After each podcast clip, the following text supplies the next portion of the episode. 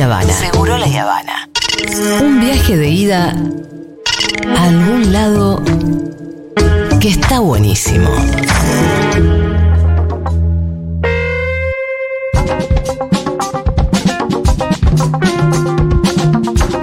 Bueno, Julia, no querés fandom, pero la verdad que tus palabras me encienden el alma. Yo te sigo. No, pero eso sí se puede. Eh, hay una diferencia. Cuando yo, cuando yo hablo de fandom, hablo de una suerte de comportamiento. No solamente como. No hablo en contra de los liderazgos, no hablo en contra de las referencias, no hablo en contra del amor. Si alguien me quiere querer del otro lado, si me quieren admirar, incluso si me quieren defender, está perfecto. Hablo de un comportamiento como del fandom, que es medio odiante y que es medio loquillo. ¿No? Sí, Eh, que, que se eh, siente a- a eso me obligado a responder frente a alguna cuestión y a, y a participar. A eso me refiero, a eso me refiero. ¿Qué más?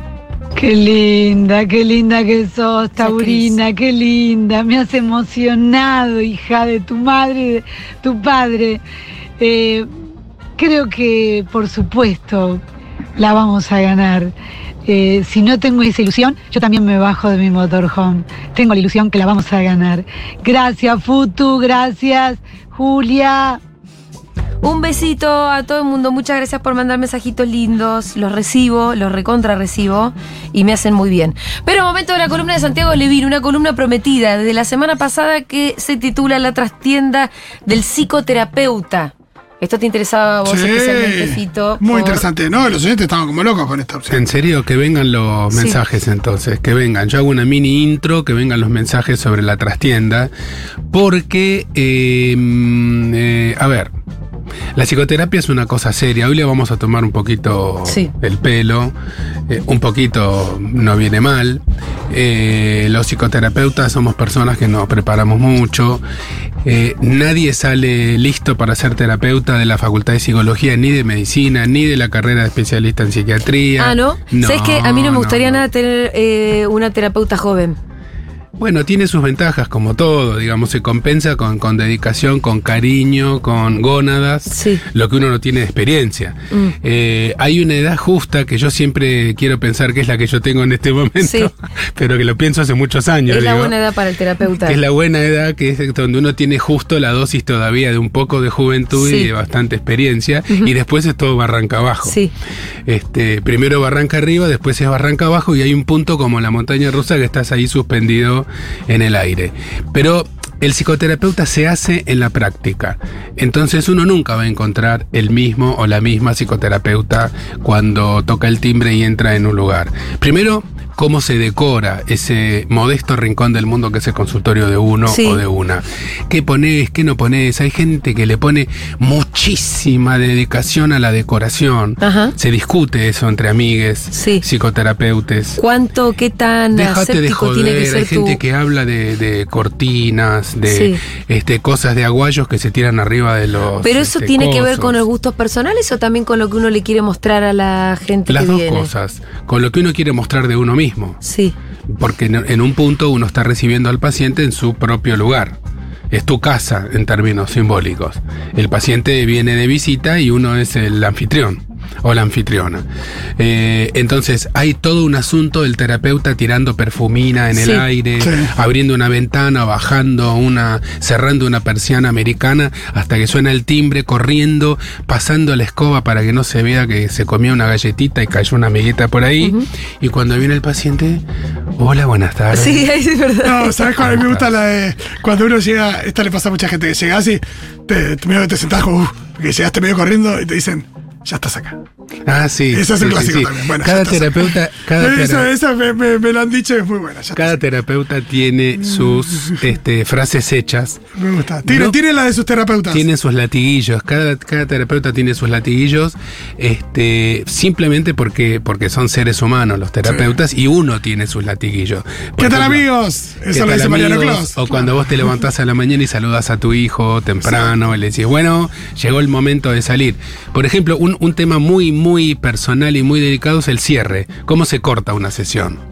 Nos vemos la semana que viene. Ay, debe ser re difícil, porque por ahí está re en una. Eh, El paciente está en re, re en una, este, lo habíamos dicho la semana pasada, a veces el paciente toma como medida del amor cuántos minutos de más Sí, sí, te dieron, ¿no?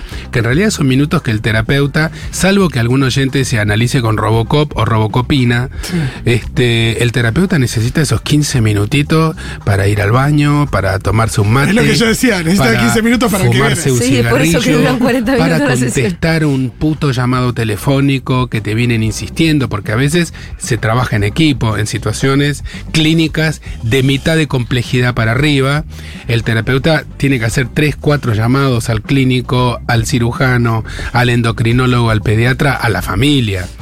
Entonces esos Sí, 15 por ahí tiene minutos que son dar, eh, llamar a putear para internet. muy importantes. Por eso yo les digo, por favor, a todas las personas que hacen terapia, nunca, nunca cometan el peor de los pecados que Sí, se puede antes. cometer, que es tocar el timbre antes. No, yo nunca lo toco antes. No, yo tampoco me quedo en la escalera esperando puntual, veces. tocalo puntual. Si querés ser el, el Big Ben, eh, Sí, el- yo- el- sí, sí. Perfecto. Hay pacientes con los que uno puede poner el reloj en hora, así es una metáfora antigua, cuando los relojes antes le dabas cuerda y los ponías en hora. Eh, hay otros que llegan siempre 5 o 10 minutos tarde. Con algunos amigos tenemos una semiología que es- son los modos de tocar el timbre. Ajá. Eh, aunque el timbre es una cuestión este, completamente estereotipada y no cambia, siempre es igual a sí mismo, eh, hay una cuestión rítmica de la que se puede deducir cierta cuestión pulsional del que lo toca. La forma en la que se toca Sí. el timbre. Eh, ¿Cu- cuánto lo deja apretado? Tengo un paciente que hace, por ejemplo, así, literal. Tin, tin. ¿Le agrega un tin al final? Sí, y hace un tin larguísimo primero.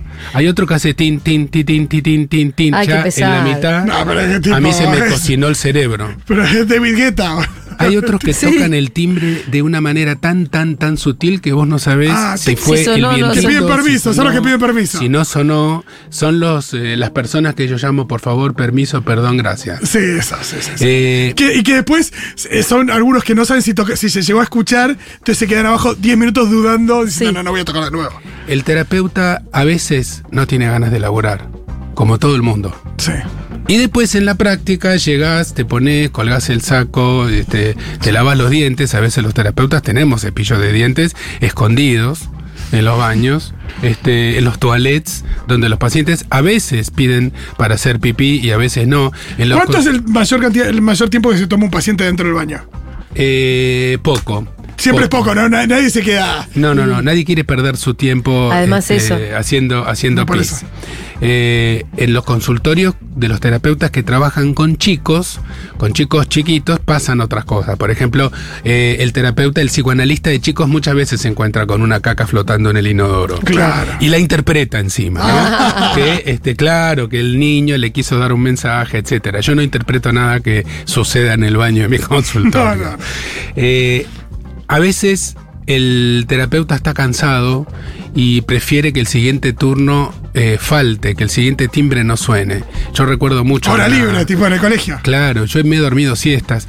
Eh, hay, claro, pues el terapeuta es un ser humano, a veces está con una crisis de pareja personal, o con una crisis económica, o con una crisis de angustia, o con un problema de su salud mental, o un problema de su salud física. O falta de O concentración. trasnochó, o trasnochó, o se tomó hasta el agua de los floreros la noche anterior y está tratando de encontrar la horizontal, de no decir boludeces.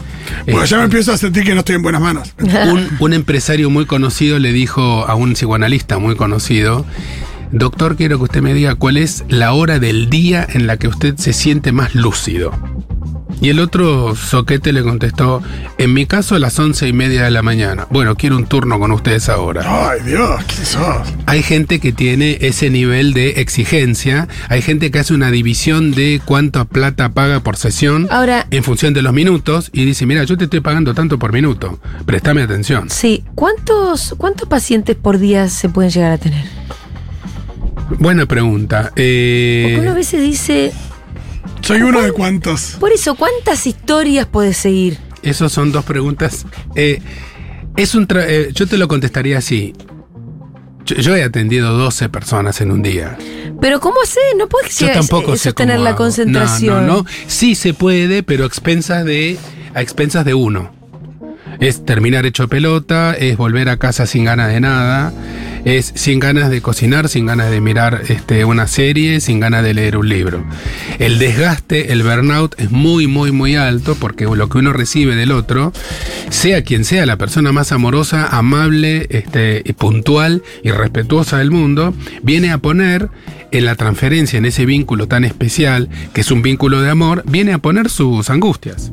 Sí. Entonces el terapeuta es una antena de angustias. Eh, uno se va entrenando con su propia terapia y con las supervisiones y leyendo cosas y pensando cosas. Eh, uno va entendiendo que la psicoterapia es una forma menor de la filosofía, porque en ese vínculo de dos, también de varios, yo coordino terapia de grupo, en ese vínculo de dos se ponen en juego las preguntas más importantes de- de- del ser humano. El amor, la muerte, la pérdida, ¿por qué estoy haciendo esto? ¿Cómo hago para tomar una decisión? ¿Esta es la persona que me conviene o no? Me, me invitaron a hacer un trabajo en Chubut este, y yo me tendría que mudar a otra provincia y no sé si lo que dejo o no dejo. Mi perro tiene una enfermedad terminal y el veterinario dice que lo quieren poner a dormir, pero yo no estoy seguro. Todo eso son eh, vivencias humanas intensas con bastante cuota de angustia que el terapeuta comparte, sintoniza, este, convivencia, vibra con. Eh, los terapeutas tampoco somos personas que tenemos la respuesta para todas las preguntas. Eso en todo caso llámenlo coach o coach ontológico o lo que sea. Nosotros lo- los que tenemos algún vaho psicoanalítico aún, porque ya el psicoanálisis original no existe más, eh, si hay algo que se puede eh, heredar de Freud, es justamente este posicionamiento ético que dice que el que escucha no sabe más que el que habla. Sabe de teoría, pero la teoría no cura, no es la teoría lo que cura. Si no te lees toda la obra de Freud y la de Lacan, te sale más barato y es mucho más rápido que hacer una terapia. Lo que cura no es la teoría, es el vínculo, es la pepita de oro que se encuentra cada tanto en el relato, en la narración. Y mientras tanto, a veces el terapeuta está pensando, apenas termine de Fito, yo bajo con él en el ascensor, cruzo, me compro un alfajor Jorgito y salgo de esta hipoglucemia que me está matando. Me queda minuto para. Me hago un mate, no, carajo, no. tengo- doy dos chupaditas al mate y me suena el timbre de vuelta. Uy, me olvidé de pagar de sur. Me olvidé de pagar de Y sur. imagino también eh, que, uh, bueno, qué bueno que viene este neurótico tranquilo, uh, qué garrón, ahora viene aquel que tiene. O sea, de acuerdo a lo que le pasa a la gente, a vos te da. Imagino, no es lo mismo, no es lo mismo cuando Boca tiene que jugar contra, bueno, ahora sí, pero cuando un equipo, cuando tiene que jugar contra Francia, cuando tiene que jugar contra un equipo más. Como decían los Messi. ¿ustedes algunos que ¿Se acuerdan de los Messi? No. ¿Los barros esqueloto? No, no, los Messi, Los Messi. este, Waldo Belloso y Damián Dreisic. Sí. Hace mil años, ustedes eran muy chicos, Mm. perdón, se No. me cayó una sota o dos. Este, tenían una joda ahí en la trastienda en la calle este, Yatay. Eh, se llamaban los Messi porque obviamente uno era muy alto y el otro muy petizo y no tenía nada que ver. Eh, el alto decía algo y el otro vi con cara de judío de hebraica decía, ¿tocaste un tema? Con- así, ¿tocaste un tema, Fito? Claro, ¿qué pasa cuando el terapeuta no siente esa corriente de afecto que debería sentir? Y acá hay un problema que yo creo que es uno de los Si problemas te más cae graves. mal el paciente, te puede caer mal No, estaba pensando en si. Por viene uno más de manual que y que es fácil y viene otro mal. que es un más complejo. Eso es verdad. A veces da fiaca que suene un timbre. Eso es verdad. Porque uno sabe que viene una carga pesada de sobrellevar. Eso, uh, viene y este. que uno se lo tiene que cargar al hombro y subirla, viste, como los que hacen triatlón con la mochila llena de adoquines. Pero uno lo quiere igual a esa persona. Yo personalmente he decidido, hace muchos, muchos años, resolver ese problema de la siguiente manera. Nunca jamás tomo como paciente una persona a la que siento que no voy a ser capaz de querer mucho. Mira, Y ese es mi primer diagnóstico. Lo, lo primero que yo me fijo cuán es querible ese. es la persona. cuán querible por mí, no Sí, con sí. querible en general, Ah, ¿eh? claro. Porque siempre hay un terapeuta para cada caso y yo conozco un montón y yo, por ejemplo, a mí me cuesta mucho este atender determinado tipo de patologías como psiquiatra. Porque son cosas que me cuestan. Me cuesta que me mientan abiertamente. Pero eso tiene que ver con mi neurosis. Sí. En cambio, este, los viejos y las viejas que en muchos grupos de profesionales no son fácilmente aceptados, a mí me encantan. Una de las cosas que mejor salen en mi consultorio es la vieja este, con cualquier tipo de problema. Mis pacientes viejas son Todas como la novia de Sandro. No entiendo cómo no. que las viejas no son aceptadas por los terapeutas. ¿Por qué? Porque tienen un, un- un ritmo distinto, porque pueden ponerse ansiosos de manera distinta que los jóvenes y llamar un sábado a la noche, Ajá. porque tienen la mala costumbre de agarrar y morirse, Mm. este, porque hay que acompañar cuestiones clínicas en general y estar en contacto con Claro. el gerontólogo. Es un trabajo distinto. Sí. A mí me encanta. Le tenés que seguir el- el- el- la una- cadera, la presión. De una manera, se trabaja mucho de médico en ese tipo de situaciones y hay y, y- y por qué además porque tienen la edad de los padres del terapeuta. Sí, también Entonces- imagino que los, los terapeutas también, a la hora de, bueno, con qué temas eh, me manejo, porque son temas que, que te tiran más para abajo, porque pensar en, en el fin de la vida, qué sé yo. Sí, no, no hay ningún tema que no se pueda hablar con el, No, no, pero imagino la regla número uno es esa. Pero mi primer diagnóstico es esta persona que tengo enfrente. Yo soy capaz de quererla o no. Independientemente de la carga psicopatológica, no importa, no, no estoy hablando de que sea muy grave o que sea poco grave, porque ni siquiera por allí pasa la dificultad. Sí, pues si viene uno que te suena medio garca, te da fiaca a atender un garca. Eh, trato de no hacerlo. Claro. Pero pensando en la persona, no en mí. ¿eh? Eh, En segundo lugar en mí, porque uno se carga y uno también tiene que vivir una vida. Eh, y es difícil encontrar formas para los terapeutas, actividades, teatro, yoga, que te descarguen. Es muy difícil. Pero yo lo primero que pienso es en, en este punto, pero primero por la persona que consulta, que tiene derecho a encontrar un profesional al que le caiga bien. Vos, por ejemplo, tenés pacientes gorilas Tengo muchos pacientes ¿Sí? gorilas, sí. y no Sí. tenés, no caes en la tentación de bajarle línea. Ellos se dan cuenta. y eso no le molesta. La gran pregunta es cómo me bancan ellos a mí. Claro. Porque aparte. vos sos muy bueno independientemente como yo de es- soy una persona semi-pública. Este, mis libros dicen algunas cosas y la foto con la que salgo dicen otras cosas. Y la foto en la marcha del 24 de marzo. El que quiere googlearme me encuentra todas, Mm. todas, todas. Algunas no, por suerte. pero digo, las ideológicas y políticas sí. Entonces el, el paciente lo sabe. Me han dicho muchas veces. Yo no podría tener un terapeuta que no fuera compañero. No, yo creo que sí. podrías. No. Pero- yo tuve no, una, yo no, tuve una que era bastante. no. Yo tenía una que era bastante No, gorila y me, me no. vino bárbaro. No, no, pero yo no. Pero Eh, está- Para mí es una condición absolutamente. Sí. Ok, pero eso Porque- es lo que los pacientes también buscan. Antes las los pacientes también son seres humanos y antes te googlean, averiguan. a mí me Porque, han dicho. porque ¿eh? Santi, yo en terapia no hablo de que tengo trastorno de la conducta alimenticia, por ejemplo. Porque yo no, No, tengo eso. obvio, obvio. ¿De qué pensás que hablo en la terapia? Obvio, entre otras cosas. de que quisieron matar a. Cristina. Claro. Entonces, ¿cómo voy a estar con una señora gorila, por ejemplo? Es cierto. Ah, pero yo creo que si es buena, no sé. No, pero que alguien po- que por dentro diga, ay. pero este es un límite de Montaron Juli. todo. Está bien, es un No, límite de obvio, ella, obvio, está no, pero, estoy, perfecto. pero te- me estoy imaginando que debe haber psicólogos gorila que atienden bien a la gente por más que la gente no sea gorila. Yo tengo y he tenido este, pacientes gorilas, eh, muy gorilas. Gorilas, buenas personas. Sí, sí, existen. Que existe una buena persona que es gorila. y Che, para, te no tengo que leer algunos mensajitos. Vamos. Eh. Eh, eh, soy partera, trabajo en atención primaria y me pasa que hay pacientes que me caen mal.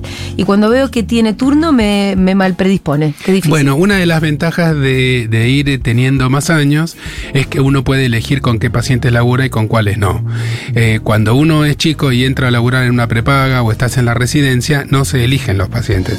Te toca lo que te toca y existe en el hospital la pésima, horrorosa costumbre de que los casos más graves los toman los profesionales más jóvenes, que es exactamente al revés de lo que debería suceder.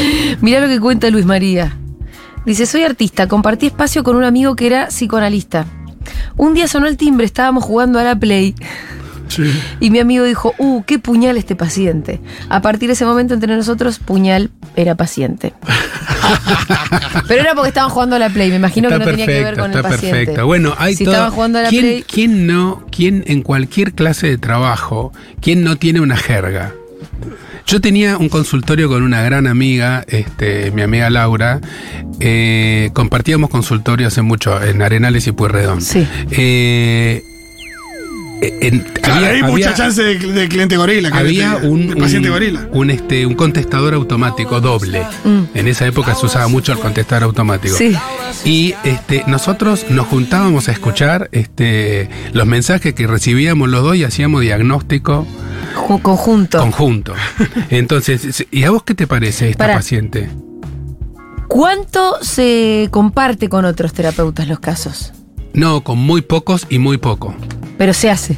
Sí, pero muy poco y solamente cuando hay alguna cuestión este, De consulta. Claro. Pero Y un poco de chusmería de hay. ¿no? No, no, no. Digamos, los que trabajamos seriamente. No ese- chusmean. No, no, no, no, no, no. no. Está mal chusmear. yo- está mal chusmear.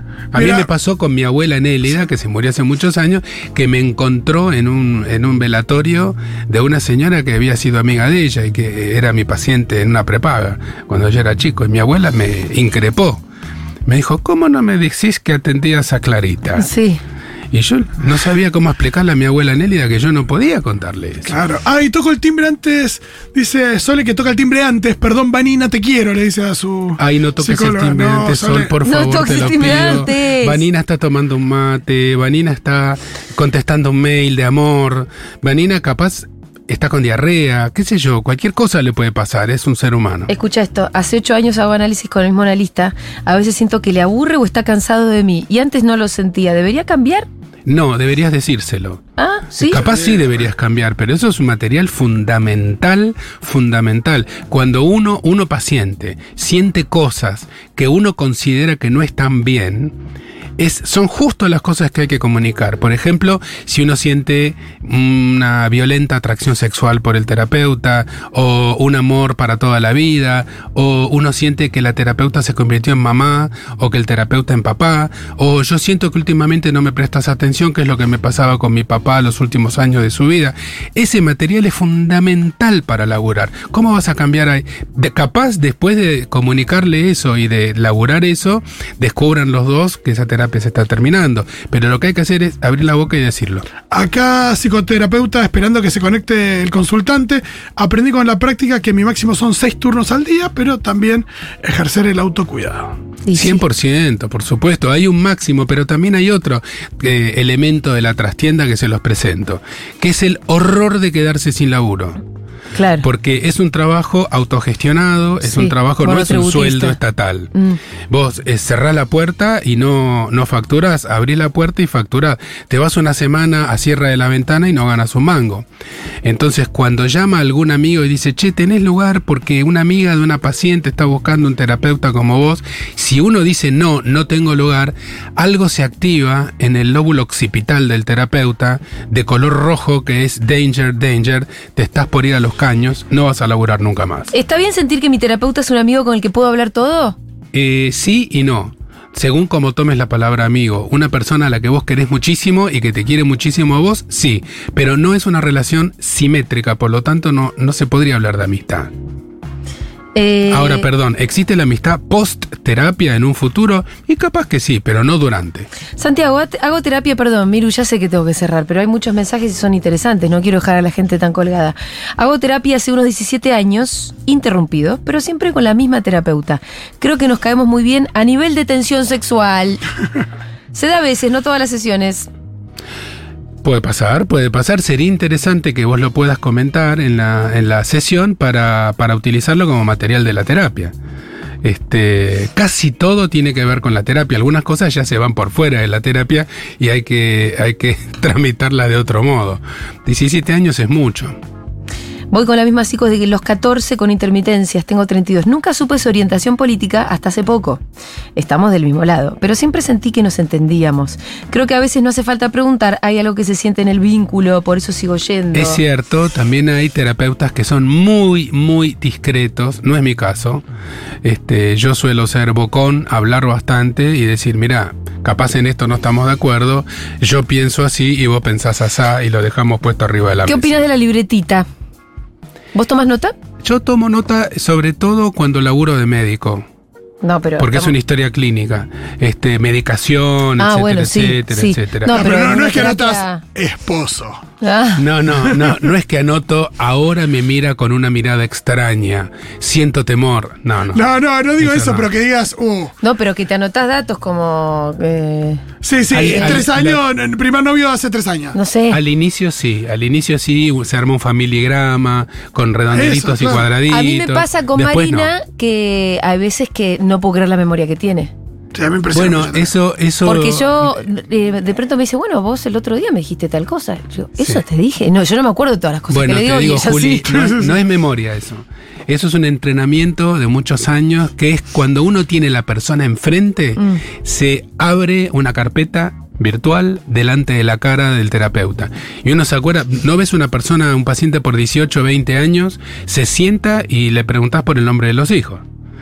Y eso es una cosa que tiene que ver con el tipo de entrenamiento, el tipo de, de trabajo cognitivo del terapeuta, no es memoria. Bien, eh, fue Santiago Levín. Nos vemos el lunes que viene, señor. Un beso grande. Gracias.